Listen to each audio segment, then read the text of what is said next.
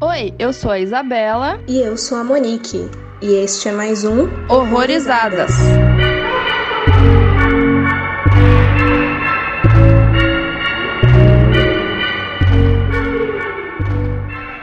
Sejam muito bem-vindos a mais um episódio especial aqui no Horrorizadas. E hoje a gente vai falar de umas criaturas bem doidas aí, que são os lobisomens. E para conversar aqui com a gente hoje, duas figuras muito importantes. Primeiro, Sabrine, que tá aqui pela primeira vez. Seja muito bem-vinda. Muito obrigada pelo convite. Estou muito feliz de estar presente nesse episódio especial, ainda mais de um tema que eu gosto bastante, né? Que são lobisomens, um dos meus monstros favoritos do cinema, então eu tô muito feliz pelo convite. Tô muito feliz também com você aqui, que fazia tempo que eu tava procrastinando pra te chamar, né? Mas tudo bem.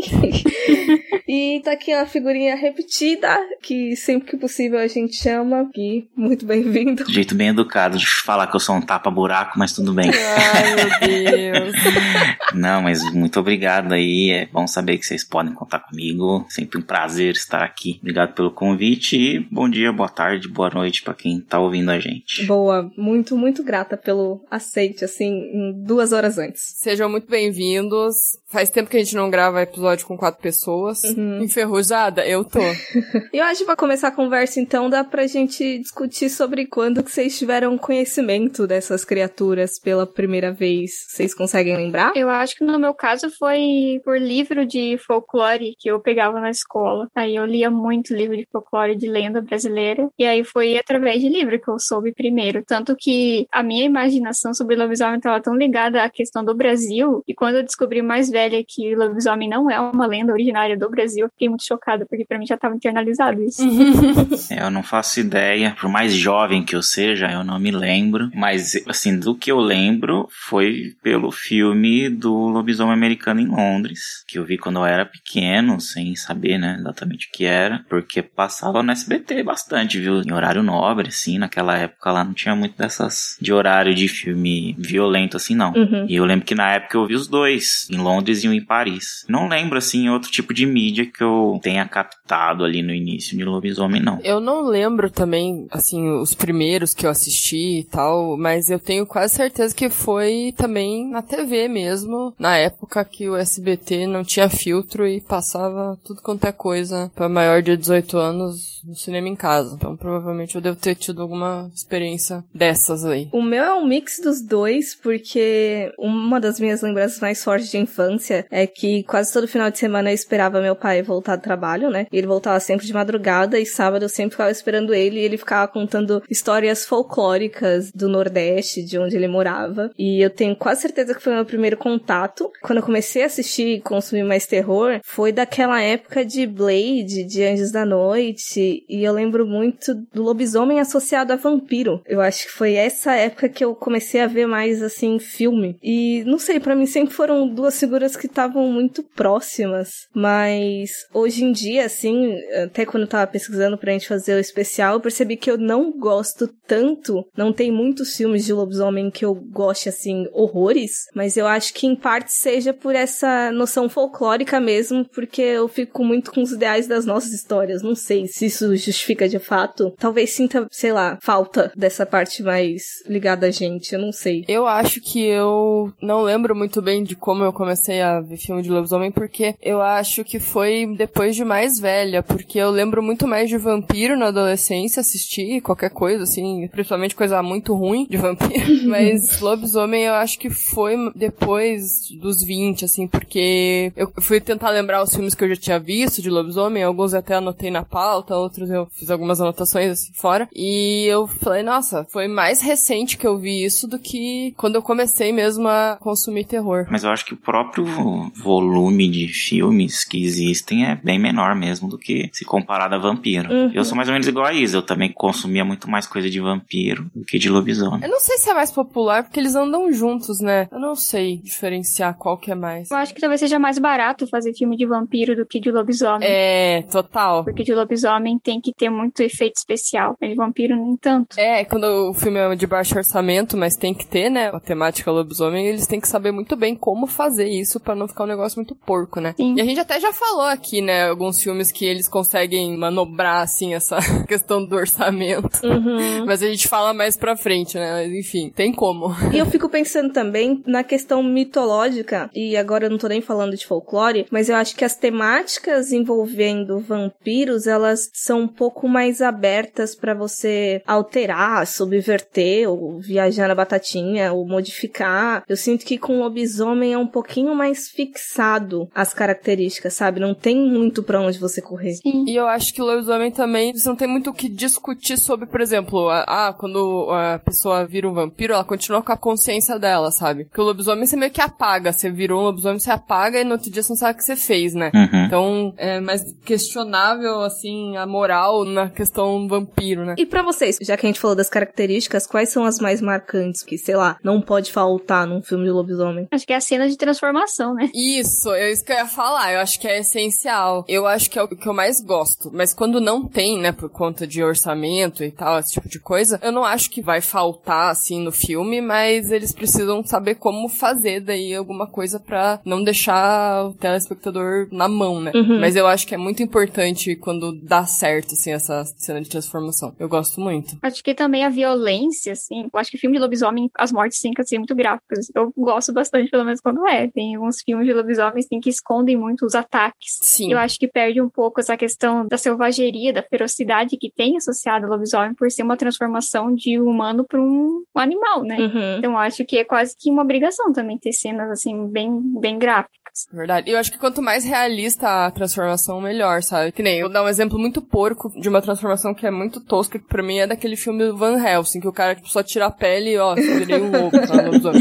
Eu acho tosco. Eu gosto quando, por exemplo, vai mais pro lado realista, assim, tipo, ah, o cara vai perdendo os dentes dele e vai nascendo um dente novo, assim, a mão vai ficando toda cagada, assim, vai perdendo a unha. Enfim, eu gosto mais do body horror mesmo. Eu acho que o lobisomem americano meio que mal acostumou a gente, né? Justamente nesses dois aspectos, de ter a cena do body horror de transformação e de ter a violência. Não sei, posso estar enganado aqui, não sou muito consumidor de filme de lobisomem, mas não lembro de algum filme antes de que tenha acertado nisso. É, ainda mais pegar filme antigo, né? A transformação de lobisomem deve ser aquelas bem, bem básicas de mudança do frame lá, sabe? Daquelas transição de PowerPoint. Uhum. Sim, você não vai vendo o negócio crescer, né? O negócio evoluir ali. Exato. Então, até que hoje em dia, se tiver algum filme que faça uma transformação um pouco diferente, igual o próprio Van Helsing, é uma coisa arriscada. E aí, é justamente o que vocês estavam falando antes. Por que que eu acho que tem muito mais filme de vampiro? Porque o vampiro é um personagem ali consolidado que você consegue fazer uma história qualquer, né? Se estiver claro ele que é um vampiro, você já sabe como que funciona mais ou menos e tudo mais. E o lobisomem acaba assim ficando muito preso justamente à mitologia e às regrinhas dele. Então o filme é sempre sobre as mesmas coisas, né? Sobre a transformação, sobre a violência, sobre os blackouts e tudo mais. Uhum. Então acaba que o tema, claro, né, pode ter histórias variadas por trás, mas o tema do filme acaba se restringindo muito a isso. E no Vampiro você tem mais liberdade, porque você já sabe como funciona, né? Até porque, né, as regras ali são até meio flexíveis. O lobisomem acaba, coitado, né, acaba ficando muito preso à sua própria forma ali na hora de fazer um filme. O que eu fui notando foi justamente isso que você levantou, Gui, das diferenças do surgimento, digamos assim, do porquê que começa. Porque eu fui notando ou maldição, ou hereditariedade. Eu acho que no Brasil, querendo ou não, acho que vai envolver um pouco da maldição, mas tem alguns casos que é por incesto. Aí também tem toda aquela história de, ah, sete filhas ou sete filhos. Enfim, eu acho que é por isso que eu fico triste, assim, um pouco, porque se a gente for pegar em lendas originárias, em mitologias, em folclore, tem muita riqueza e muita variedade. E aí eu não vejo essa mesma diversidade nas telas. Então, me decepciona um pouco, quase. Eles ficam bem convencionais, né? Eles ficam bem presos à mordida, né? De uma pessoa aleatoriamente é mordida por um outro lobisomem, aí ela vira. Não tem muito background, tipo, do monstro da lenda, assim mesmo. Uhum. A pessoa meio que é pego no meio da situação. Eu vejo até menos maldição hereditária nos filmes aparecendo do que essa coisa da mordida aleatória. Mordida aleatória eu vejo mais em filmes. Sim, eu também. Os que eu vi, por exemplo, não trabalham o contexto da origem, né? Uhum. Deve ser meio frustrante também, né? Essa dificuldade que a gente falou de fazer um filme de lobisomem, de ter a transformação e maquiagem, o efeito, ter a violência. E aí você tem tudo isso, consegue fazer isso direitinho para contar, né, uma história de origem e, sei lá, às vezes a pessoa fica me frustrada, não, se eu tenho tudo isso aqui, eu vou fazer um puta de um filme de violência e tal, e foda-se papel de fundo. Cria uma história ali genérica. É, é só um cara que geralmente é um homem, né, que acaba aí estando no lugar errado na hora errada e, e morre no final, porque geralmente vai pra esse lado, né, tipo, ah, ele morre no final porque virou um lobisomem e aí não tem o que fazer, né, porque já tá amaldiçoado e se fudeu. Não tem como reverter a situação. Sim, sim. Eu não sei se por essa questão dele ser muito mais bestializado do que vampiro, mas eu sempre vejo realmente mais os vampiros sobrevivendo no final do que lobisomem. Tem que matar os bichinhos. É que vampiro, não todos, né, mas tem a questão de poder se infiltrar no meio das pessoas e ninguém saber que eles são vampiros, né? Uhum. Tem o autocontrole, né? Ele consegue controlar quando ele vai atacar e quem ele vai atacar o lobisomem. Depois que a pessoa se transforma, ela não tem mais controle do que faz, não tem racionalidade, pelo menos nos que eu assisti até hoje. Quando a pessoa vira o lobisomem, não tem racionalidade nenhuma, ele só, só ataca, só mata. É, é isso que eu falar, o vampiro é geralmente é mais inteligente, sei lá, ou pela idade, ou porque ele é sempre um personagem ali da alta sociedade, né? Sempre muito rico, porque, né, teve anos para juntar dinheiro, sei lá, ou pra enganar as pessoas. E o lobisomem é meio que como uma vítima, né? Então ele acaba sendo, realmente falta a racionalidade nele. Sim, sim, verdade. E assim, por que, que vocês acham que vocês gostam dessa criatura, dos lobisomens, e quais são as possibilidades que vocês enxergam, assim, além do que a gente comentou de transformação e morte bem elaborada? Ah, eu gosto porque, além de toda essa parte técnica, que eu sou muito fã de maquiagem de monstro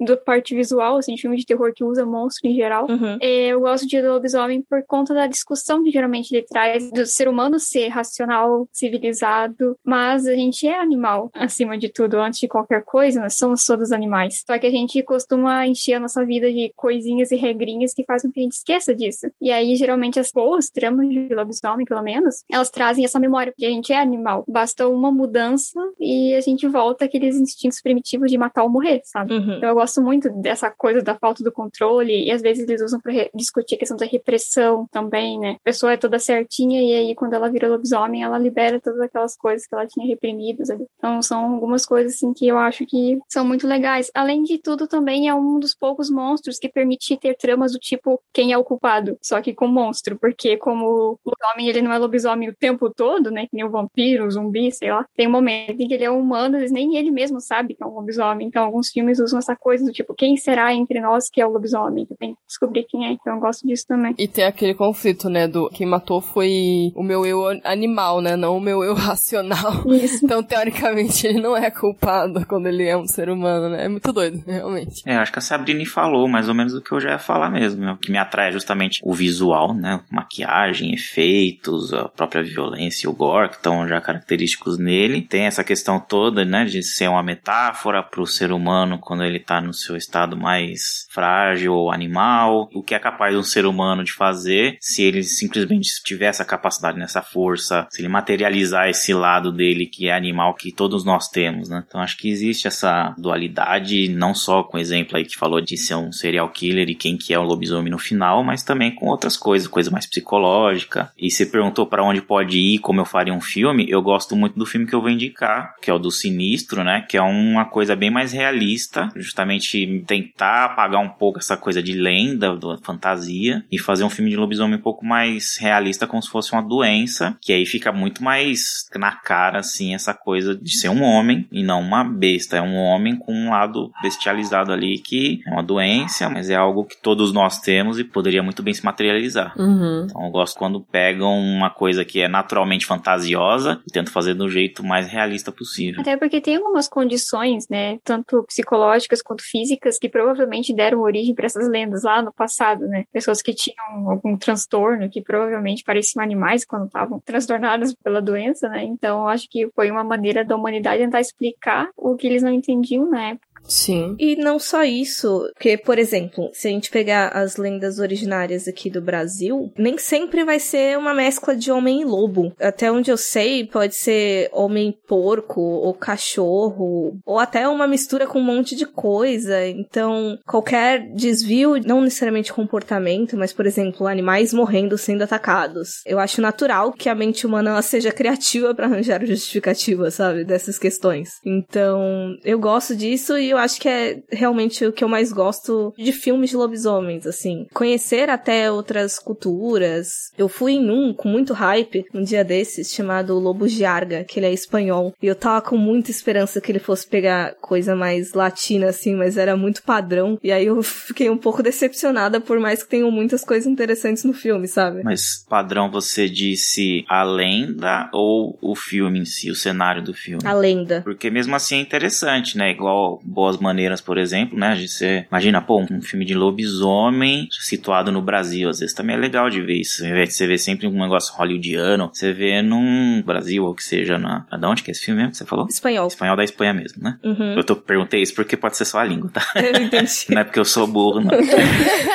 o que eu acho legal no As Boas Maneiras, já que o Gimp falou, que assim, a Sabrine falou sobre a questão de não conseguir controlar o animal e tal, e nas Boas Maneiras, a mãe consegue, né, tipo, ela tenta fazer com que o filho não seja é, descoberto, né? Então isso eu acho muito legal, a maneira que ela tenta inserir ele na sociedade e, ao mesmo tempo, quando ele tá, né, naquela fase lá da lua cheia, ela faz todo aquele trampo pra esconder ele. Então eu gosto muito disso nesse filme. Eu não lembro de ter visto outro filme assim, com esse controle. Eu vi, mas é ruim. E era até a mesma história de ser a mãe tentando esconder o filho. E tinha todo um controle lunar também, porque sabia quando ia ser a transformação e tal. E foi hereditário, porque no caso ela se relacionou com um homem, e aí ele era um, um lobo. Mas é muito ruim o final. Não vou contar o porquê que é decepcionante, mas o nome do filme é Blood Moon. Tá, já ouvi falar. É, já ouvi falar também. É, essa coisa de ter um filho e não necessariamente lobisomem mais estranho e a mãe tentando esconder, existem alguns filmes assim, mas de lobisomem especificamente eu não, não conhecia. É, é de esconder a, a monstruosidade que você colocou no mundo. Tem, tem bastante mesmo. Exato. Isso é muito conflitante, porque isso uma hora vai estourar, sabe? Mas a pessoa tá tentando ao máximo evitar, que não tem o que fazer, né? Eu lembro que ela até tenta abandonar a criança, mas daí ela fala, não, não vou fazer isso. Daí pega pra criar, né? Isso é interessante. Muito bom, inclusive, me arrisco a dizer que um dos filmes mais importantes de lobisomem, ao menos aqui pro Brasil. Ah, com certeza. Total. E já que eu puxei disso de importante, só pra passar por cima aí, de alguns grandes exemplares aí do cinema, teve dois que eu acho que estão perdidos, eu não tenho muita certeza. Teve um curta chamado The Werewolf, de 1913, e daí teve o Le Loup Garou, de 1922, e daí um outro exemplar importantíssimo que a gente até falou seria um, um lobisomem americano em Londres, né? Que eu corrigi minha falha de caráter hoje e assisti esse filme. Sensacional, realmente. Ihu, que bom que você gostou. Eu fiquei pensando, será que a Mônica vai gostar desse filme? Eu lembrei muito justamente daquele filme que a gente falou lá do Viagens Alucinantes. Eu realmente lembrei muito desse filme. É, total aquelas características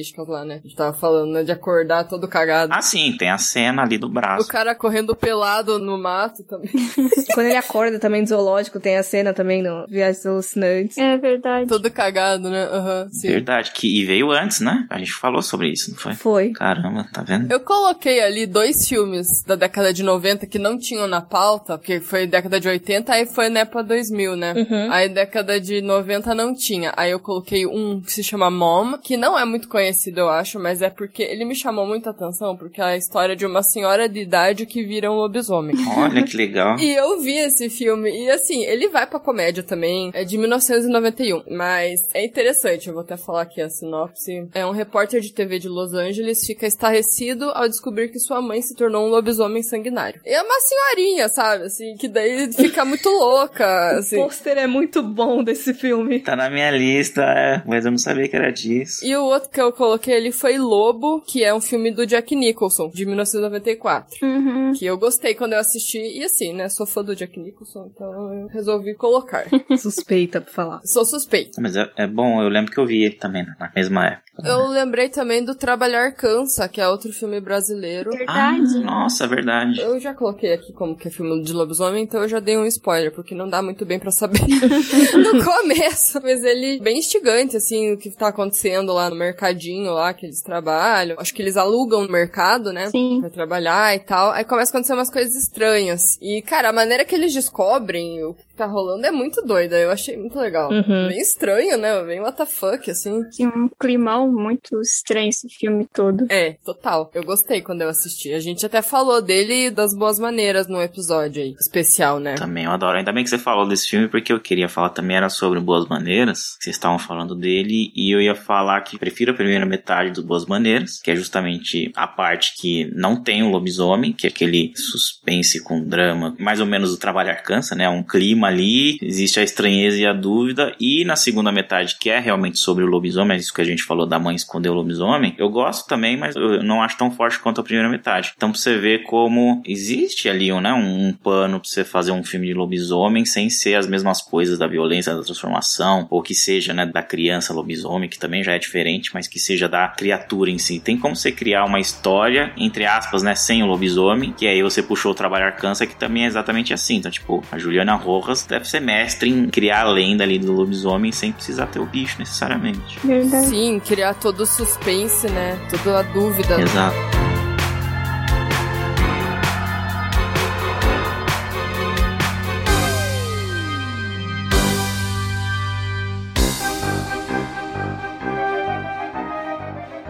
Eu queria trazer um filme que eu achasse que tem alguma temática mais diferente sobre o lobisomem. E eu fiquei entre dois filmes. Um, que eu acho que é bem início dos anos 90, o final dos 80, que é A Companhia dos Lobos, do Neil Jordan, que trabalha com a lenda da Chapeuzinho Vermelho e das questões de sexualidade e psicanálise feminina, assim, que eu acho que é bem diferente. Só que eu não ia saber explicar a história dele, porque nem eu entendi até hoje.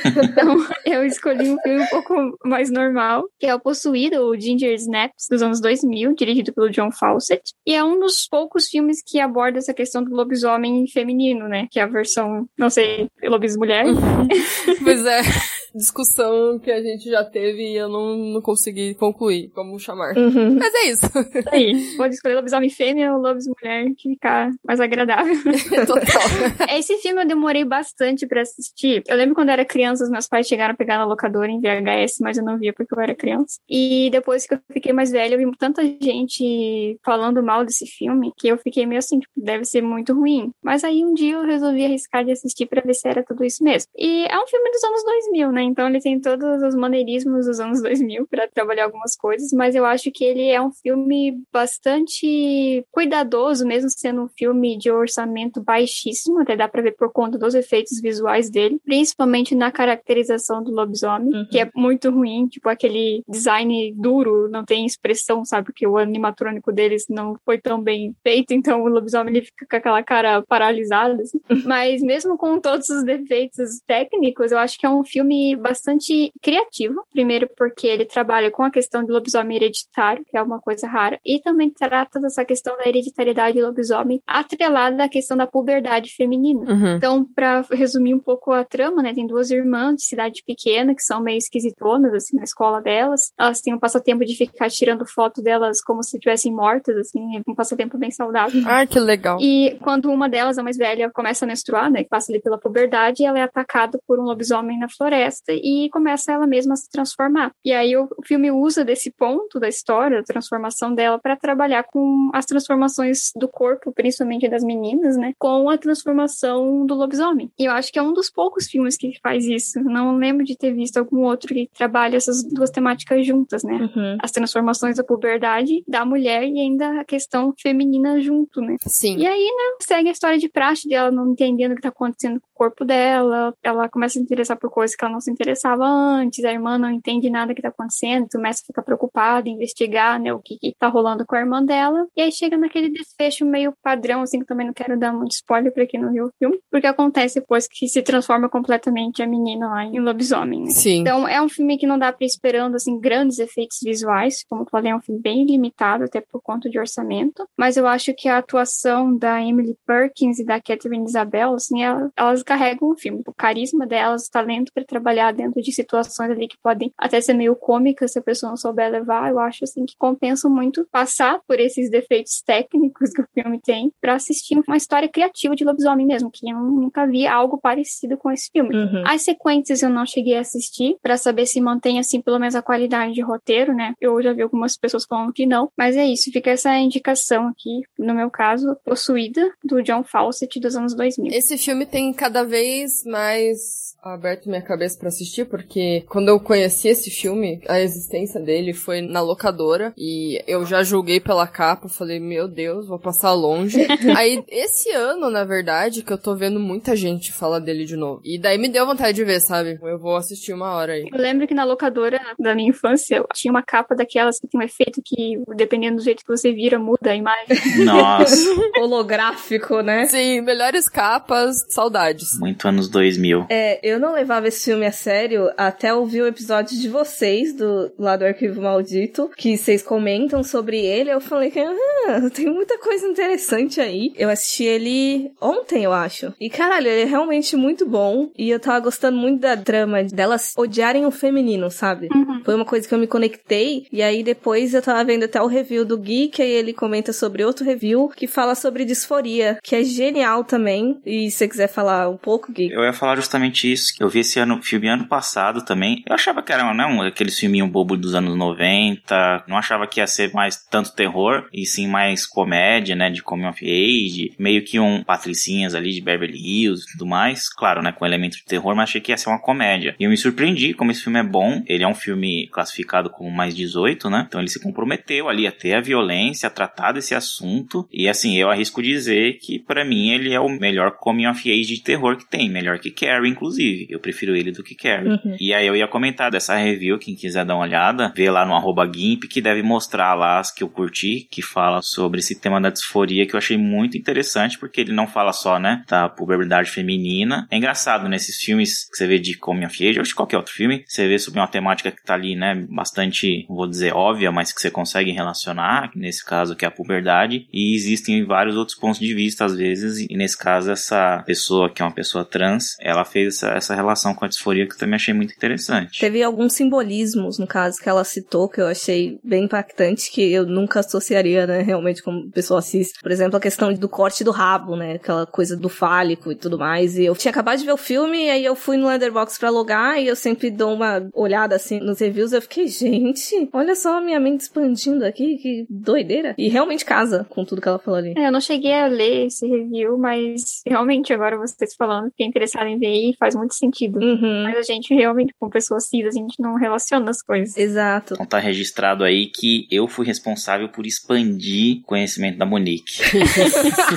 É, só porque você fez um link para outro review. Parabéns, Guilherme.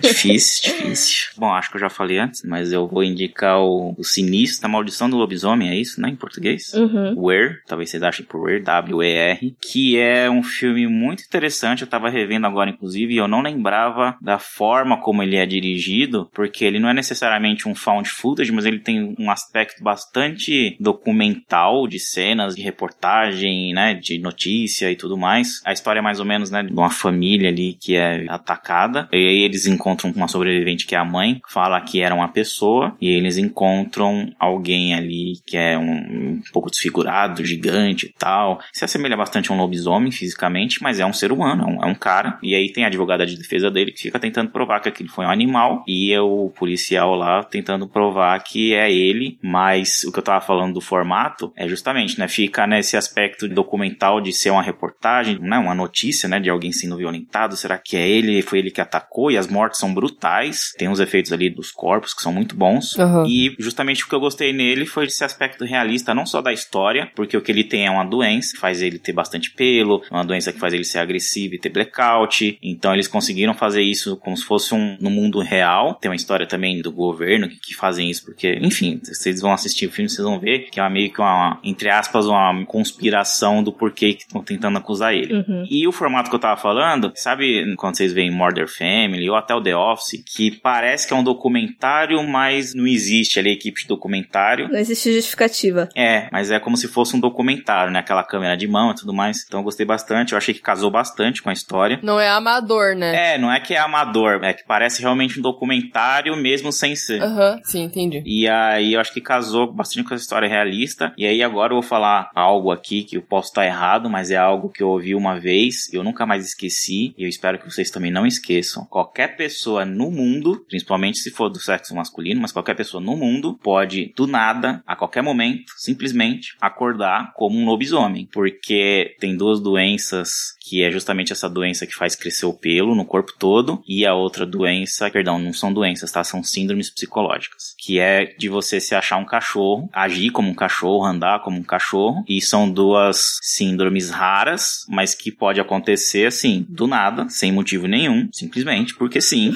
a qualquer momento. E aí se juntar essas duas, que é mais raro ainda, então você acorda como um lobisomem. Então lobisomens existem. Olha aí, tá mais próximo do que a gente imagina. Pois é. Vocês assistiram Where, meninas? Não. Eu já. Eu acho que é um dos melhores filmes recentes de lobisomem, porque realmente, como a matemática tá meio desgastada, e o Air veio naquela leva pós-atividade paranormal, que Found Footage tava em alta pra caramba, eu acho que eles tentaram usar esses mecanismos técnicos de Found Footage sem ser um Found Footage. Uhum. E eles fazem isso muito bem, até porque as cenas de morte, elas são muito bem feitas para um filme que é de baixo orçamento, não percebe isso assistindo. Tem cenas, assim, bem trabalhadas nesse sentido, tanto de maquiagem quanto cenas de ação mesmo, que o filme tem algumas que são bem dirigidas pra caramba. E eu acho legal também o que o Guilherme já falou, né, que é essa questão deles tentarem dar uma explicação racional pra lenda do lobisomem, né? Cada coisinha que eles apontam ali, ah, mas por que, que o cara se transformou e fez aquilo na lua cheia?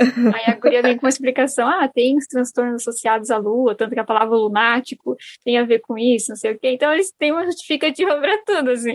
Sim. É verdade. Eu acho que é muito interessante essa parte de tentar explicar cientificamente, racionalmente uma coisa que a gente sabe que não faz sentido real. Né? Uhum. Eu acho que o que eu não gostei tanto, talvez o que pode ter atrapalhado, foi hype. Porque me indicaram esse filme associado a três que eu gosto muito, que no caso era aquele do Troll Hunter. Me indicaram ele associado a Afflicted e me indicaram ele associado a Savageland, que são aí, querendo ou não, envolvendo criaturas místicas do possível será que é verdade ou não, e transportado pro mundo atual, né? Não é a gente que tá indo pro fantástico, é o fantástico que tá na realidade.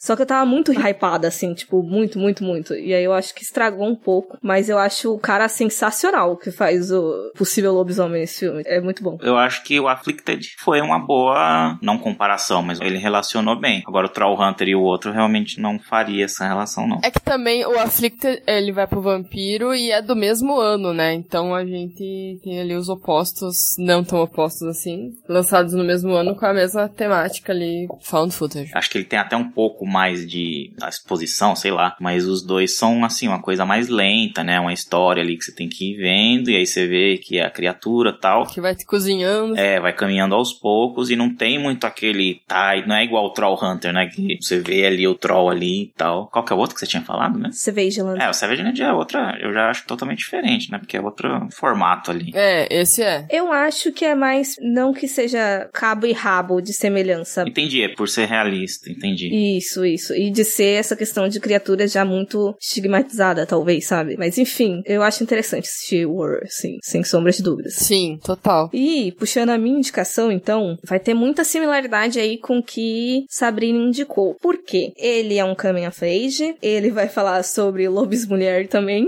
e talvez tenha uma história um pouco engraçada do background de como eu descobri esse filme, porque na verdade eu assisti ele no ano passado, quando eu tava fazendo aquele especial de 30 filmes de terror de 30 países diferentes. No caso, ele é dinamarquês. E eu assisti ele, eu fiz algumas comparações estéticas com lobisomem, mas eu não classificava ele como um filme de lobisomem, que eu simplesmente achei que não fosse. Só que eu tava me preparando novamente para esse episódio, né, que a gente tá gravando hoje, e eu vi ele numa lista lá. Eu falei, caralho, como assim esse filme era de lobisomem? E aí eu fui procurar entrevista, o diretor Jonas Alexander fala que tava realmente tentando fugir da mitologia básica de lobisomem. Ele tava muito mais interessado em fazer um coming of age e em todas as questões de bestialidade e tudo mais. Ele fugiu tanto que você nem entendeu que era de lobisomem. Acho que ele conseguiu cumprir o papel. Exatamente! ele atingiu muito. Qual que é o filme? Você falou o nome? E o nome do filme, Gui, eu não tinha falado ainda, é o Quando os Animais Sonham, que o título em dinamarquês, Nar, da Irene Dromer, que em inglês eu acho talvez seja mais fácil de encontrar When Animals Dream. Ah, sei. Eu gosto do pôster dele. E daí ele vai focar na Marie, que é uma jovem super solitária, que ela vive ali numa. Eu não entendi se era uma ilha, mas era uma cidade bem isolada, basicamente de pescadores ali. Ela trabalha numa espécie de peixaria lá, cortando filé e tudo mais. Só que tem as questões familiares, obviamente, que inclusive me lembra um pouco o grave. Eu ia falar isso. então, por quê? A mãe dela, ela tá num estado meio catatônico, que ela não fala, ela vive numa cadeira de rodas e em constante silêncio por causa de uma doença desconhecida aí que a gente não faz a mínima ideia do que, que é. Só que conforme a Marie ela vai amadurecendo, ou talvez até por causa dos sinais da doença que começam a aparecer nela, ela vai criando uma certa raiva até de todo o comportamento dali, de como tratam ela, de como tratam a mãe e com essa possível condição dela, sabe? E daí ela vai aos poucos transformando, a gente pega ali de quando começa, né, a dar sinais no corpo dela e vai vendo aí embarcando nessa jornada de raiva super justificada e dela talvez se vingando ali de todo mundo que tava tentando minimizar essa condição. E por mais que ele não envolva tanto questões de puberdade, porque ela já parece mais velha ali pra tá passando por isso, mas eu acho que é uma narrativa muito interessante quando associada ao feminino mesmo, porque vai envolver esse silenciamento de mulheres e a gente vai descobrindo, tendo uns indícios do que que levou a mãe dela a chegar naquele estado, que pode não ter sido só por causa da doença de fato, porque tem todo ali um acompanhamento médico, pode ser que isso tenha sido induzido para ela estar tá daquele jeito. E daí, sei lá, eu gosto muito desse filme. Eu já gostava antes, assim, e depois me ligando que era uma Lobis Mulher, assim, eu acabei gostando dele mais ainda. Ele é bem slow burn, talvez isso atrapalhe quem não goste, mas ele é bem interessante. A transformação também, ela é mais puxada pro realismo, porque não vai ser aquele lobão monstrão, mas tem um, umas passagens maneiras ali, de quando ela tá se transformando naquela besta. E recomendo. Show. Não vi também, mas conheço de nome esse filme já tem muito tempo. Mas eu sabia que ele era de lobisomem porque me falaram na hora, assim, ah, quando os animais sonham é um filme de lobisomem que eu adorei muito. Eu falei, hum, interessante. Mas eu não, não vi ainda. Porém, vou pôr na lista também, porque nenhum desses eu vi que vocês falaram. Super preparado, não vi nenhum. não, eu, só vi, eu só vi o Ginger Snaps também. É, esse eu tô devendo também faz tempo. A Elo já tinha falado no episódio que a gente gravou do Arquivo Maldito sobre ele na época. Eu pensei, meu, eu tenho que ver esse filme. Aí hoje, pra gravar, eu vi que tava na indicação. Eu, um ano passou e eu ainda não vi. Acontece. Agora vai ser só revanche, Isa, porque agora você vai falar de um filme que saiu agora, né? Ninguém viu. Será? Eu vou falar de um filme francês que saiu em 2020. Ele é terror e comédia, né? E se chama Ted. Não é o do urso, tá? Pelo amor de Deus.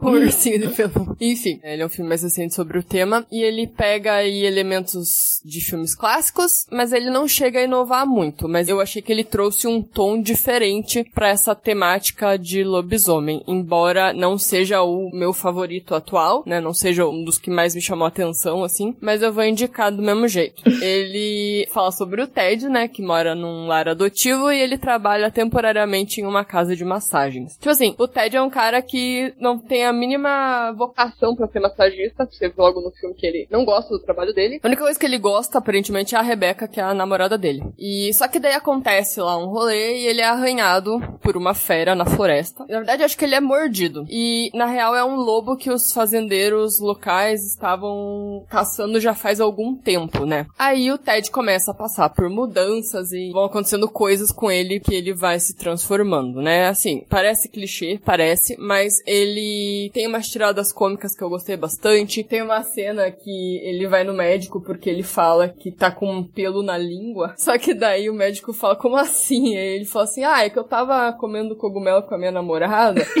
Aí eu, de repente, comecei a ver que tinha uns pelos na minha língua. Daí o médico fala assim pra ele, mas vai porra, é óbvio que você ia ver pelo na língua. Você tava comendo uma porra de um cogumelo, cara. Isso eu achei super engraçado, enfim. E assim, na minha experiência com filme de lobisomem, quase todos têm um desfecho meio triste, né? Que eu já tinha falado lá em cima. E eles colocaram esse tom de comédia que eu gostei pra balancear com o drama, porque assim, o personagem Ted, ele não é um cara, tem uma vida muito boa, né? O que dá uma animada na vida dele é só a namorada dele. E eu ri com algumas coisas. Eu não sei se foi a intenção de fato deles. Por mais que eles tenham o tom de comédia de vários outros filmes de lobisomem, que eu já assisti, que flertam muito com comédia, inclusive o próprio Lobisomem Americano em Londres, que é um clássico. Mas esse tom de comédia do Ted, eu achei achei diferente, sabe? Uhum. E, como eu falei, vários filmes vão pra comédia, né, de lobisomem, e alguns recentes até que a gente já falou no... no alguns não, acho que um, que foi o Werewolves Within, que vai muito pra comédia, né? É, mas daí depois eu falo mais dele. Mas enfim, o Ted é isso aí,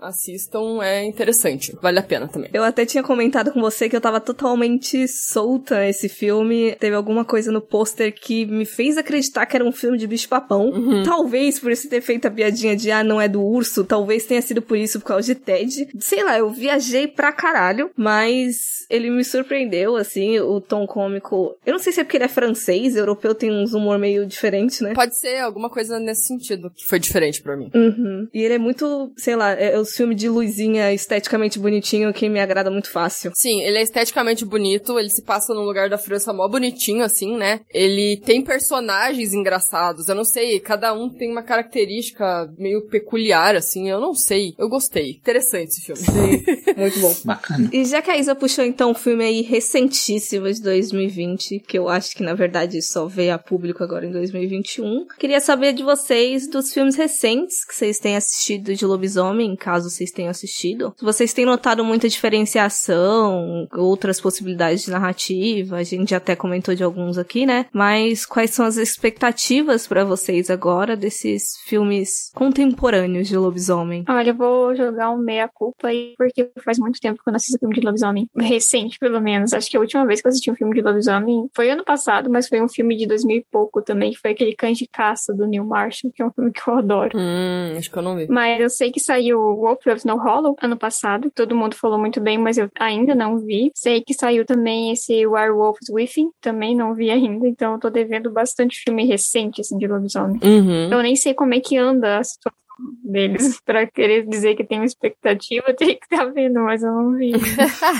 É, ainda bem que você lembrou do Wolf Snow Hall, porque eu não lembrava que eu já tinha assistido, por justamente que eu ia falar isso. Eu acho que estão fazendo muita diferenciação, porque nem eu lembrava que tinha visto esse filme recente. Ainda bem que você puxou esse tema de filmes recentes, porque eu queria falar, eu lembrei agora, do Trick and Treat, que nem é tão recente assim, acho que é de 2007, mas tem ali uma história de lobisomem que eu acho maravilhosa. É uma antologia esse aí? É, da antologia. Ah, tá. Que é, sim, das recentes é a mais memorável que eu tenho. Mas eu lembro também de ter visto Late Phases, que é um filme meio mumblecore, né? Que eu já falei aqui. Uhum. Mas assim, não foi nada muito memorável. O mais memorável foi o Trick and Treat. E aí eu não lembro mais de algum filme recente, além desses dois que eu digo, o Late Phase e o, e o. Eu nem consigo lembrar do nome. Wolf of Snow Hollow. E não é porque são ruins, não. Eu achei os dois bons, mas assim, nada memoráveis, não. Acho que o mais memorável recente foi As Boas Maneiras. Sim, sim, verdade. Que a gente já falou aqui dele também, então. Nem é tão, né? Pois é, nem é tão recente assim. Então, eu já acho que o tema lobisomem tá melhor que há uns 10, 15 anos atrás, porque foi aquela leva, pra mim é muito ruim, de filmes tipo Anjos da Noite. Tem um que eu vi que é muito ruim que se chama Sangue e Chocolate. Ah, Nossa. Foi uma bosta de filme. Vocês já ouviram falar? eu não cheguei a ver, mas eu. eu... Ah, nem ouvi falar, meu Deus. Eu tô com ele baixado, um possível lista. Deleta, deleta, deleta. É uma bosta. É, não vale a pena. Enfim, tem muito filme que dessa 10, 15 anos atrás que eu acho que tá bem melhor hoje em dia. E eu até vi algumas coisas que eu achei interessantes, que foi, como o Gimp falou, o The Wolf of Snow Hollow. Eu gostei, que achei que ele deu uma mudada ali no quesito lobisomem. O Bloodthirsty, que a gente falou também. Eu e a Monique falamos no podcast. Que é Lobisoman. Lobisomem, Linhagem também. O próprio Werewolves Within também, que a gente comentou. Esse eu não vou dar spoiler exatamente qual que é a pira, né? Porque a ideia é você tentar descobrir quem é o lobisomem infiltrado, né? Que ele é baseado num jogo lá, enfim. E até um pouco o Scare Me, que é uma antologia meio forçada, digamos assim, né? O nosso coração é antológico. Exatamente, porque ele é um storytelling, vai contando vários segmentos. E tem um segmento lá de lobisomem também, enfim. Não é o, o foco principal, mas eu consegui pensar nesses, assim, que saem um pouco daquele molde que a gente tá acostumadinho aí a assistir. Eu lembrei um ótimo, não é necessariamente lobisomem, é mais lenda de lobo. mas é ótimo que é o Wolf Walkers, que é animação. Não vi também. Ah, esse filme é lindo. Lindo demais, muito bom. Não sei se encaixaria, Pra mim é lobisomem.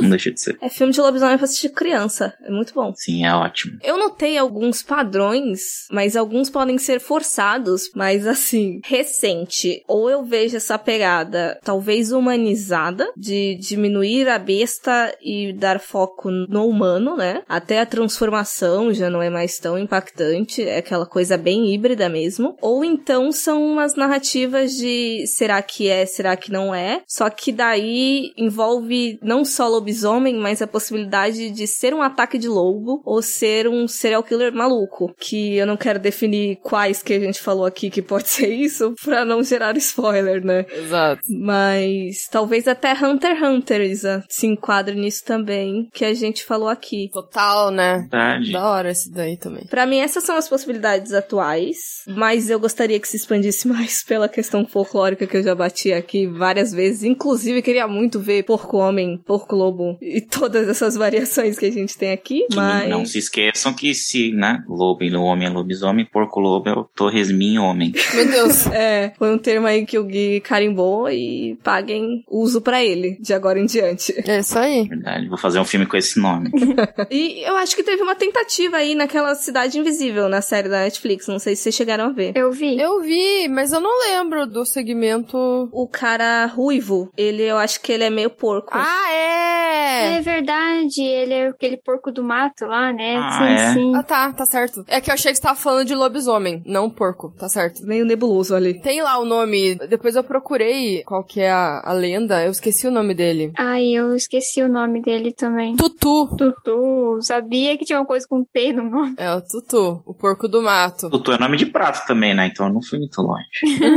É. Feijão muito bom. Mas brasileiro também teve, não sei se vocês chegaram a ver, a Fábulas Negras, que é a antologia, e também tem um segmento de lobisomem lá. Sim, sim. E é bem interessante, também é mais focado em questão de folclore, mais de lenda também. Tem uma transformação maravilhosa, é muito bem feito aquilo, é incrível, assim. Uhum. Mas aí, infinitas possibilidades. Queria que tivesse mais filme de lobisomem. Que eu acho que, por mais que seja uma mitologia talvez um pouco travada, ainda dá pra dar umas variadas aí, que seria interessante ver. É, eu acho assim, né? Vocês comentaram, nos anos 80 surgiu alguns ali, porque, né, o lobisomem americano fez ali as, entre aspas, regrinhas da transformação, violência e tudo mais, os efeitos práticos. E aí nos anos 90 ali ficou um pouco difícil de achar filme de lobisomem, mas tem alguns. E aí nos anos 2000 fizeram nesse, ou Coming of Age, ou do jeito lá do Van Helsing, Twilight, ou... Como que é aquele que parece o Twilight? O Anjo da Noite. Também teve aquele A Garota da Capa Vermelha, que também era meu chapeuzinho vermelho, era mais teen, assim. Ah, Sim, ficou mais teen. Aí entrou nos anos ali 2010, aí vem um pouco o negócio do Mumblecore, então ficou mais fácil das pessoas fazer filmes de terror. Aí ficou nessa coisa mais de investigação, sem ter necessariamente o bicho, mais a história do que o bicho. Então acho que com o tempo aí, talvez essas mesmas pessoas que começaram a fazer filme, facilite a fazer com os efeitos práticos e tudo mais. É. Então acho que talvez tenha ali uma evolução ou uma reinvenção dos filmes de lobisomem na medida que vai ficando mais fácil fazer filmes com efeitos, seja práticos ou de computador que seja. É porque do ano passado pra cá, eu acho que uns 10 que foram esses que a gente falou aqui pro final que saíram. Pra mim já parece uma quantidade muito superior do que tava saindo antes. Sim. É, então. Tomara que aumente aí, vamos ver. Até que canse e a gente não aguente mais. É, eu tô achando até que vai evoluir tanto que vai saturar e aí vão de novo esquecer a história e focar só. no- Uhum. Então eu vou puxar então uma não recomendação de um exemplo disso que a gente falou, acho que tem na Prime inclusive, que é o Carnivore. ele cheira coisa ruim. Que é um filme assim, pra ver em galera, pra ver quando você tá completamente intoxicado de algo, porque é muito ruim. É literalmente uma roupa de lobisomem, tosca demais. Ah, mas se for falar de não recomendação, é outro episódio, porque é muita coisa ruim também, né? Sim. Infelizmente, é um tema que acabou nascendo muita coisa ruim também. E o casal é um cara e uma mulher, os dois sarados. Parece que é um filme adulto, mas aí de repente entra o cara com, com roupa de lobisomem. Ave Maria. Mas, É um pornô que eles achavam que dava pra ser livre. é, É, exatamente. Eu tava esperando a hora que o cara com a roupa de lobisomem fosse tirar a roupa também, aí ia começar.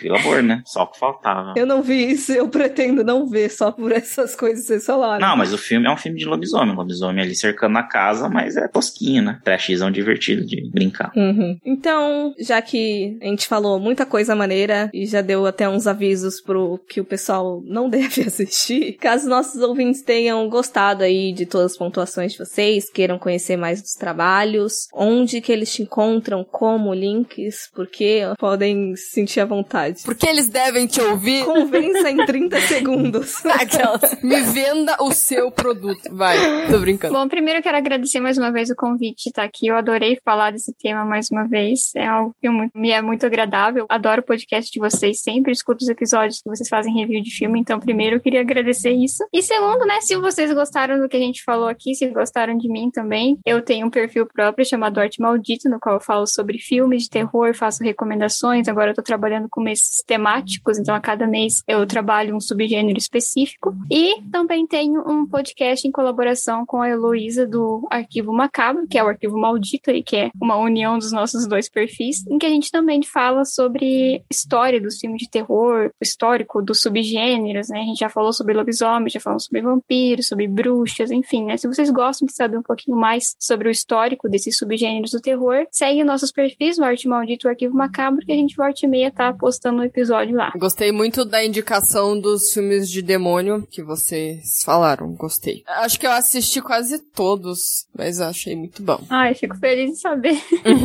muito bom ter você aqui. Recomendo demais todos os projetos das meninas. E com certeza chamaremos vocês de novo com a Elo aqui também para participar de um episódio. E quem também provavelmente vai participar de muitos episódios para sempre, Guilherme, né? Tomara. Mas caso a galera ainda não te siga, onde é que eles te encontram? Primeiro, mais uma vez, obrigado pelo convite. É sempre um prazer estar aqui, apesar de eu agir como se não fosse. mas sempre é.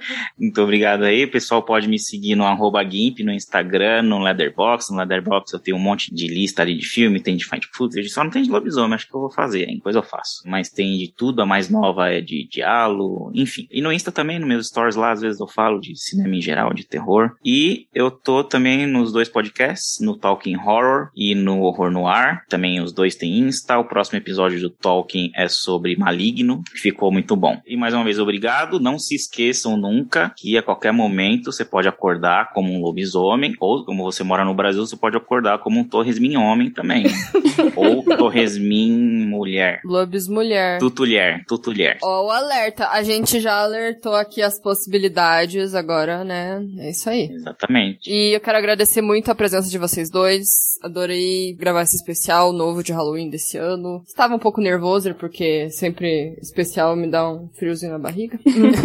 Enfim, mas deu tudo certo. Mas obrigada mesmo, gente. Adorei as indicações de vocês. E também, pessoal que está nos escutando aí, também siga o Horrorizada, se você ainda não segue. A gente tá no Instagram e no Facebook como Horrorizadas Podcast, no Twitter como Horrorizadas PC e também tem o site que é horrorizadas.com/blog que você acha lá todos os textos, inclusive de algumas coisas que a gente falou aqui tem texto lá também, várias listas, tem bastante coisa maneira. Inclusive, sábado aí sai lista sobre o lobisomem, que Blood and Chocolate talvez fosse entrar, mas agora não vai mais. Por favor, não. Olha lá, foi bom eu ter lembrado dessa merda, viu? Já me poupou tempo. E obrigada demais, demais, demais para vocês aqui por aceitarem o convite em cima da hora. Foi um prazer recebê-los e até a próxima, galera. Tchau, tchau. Tchau. Tchau. Tchau.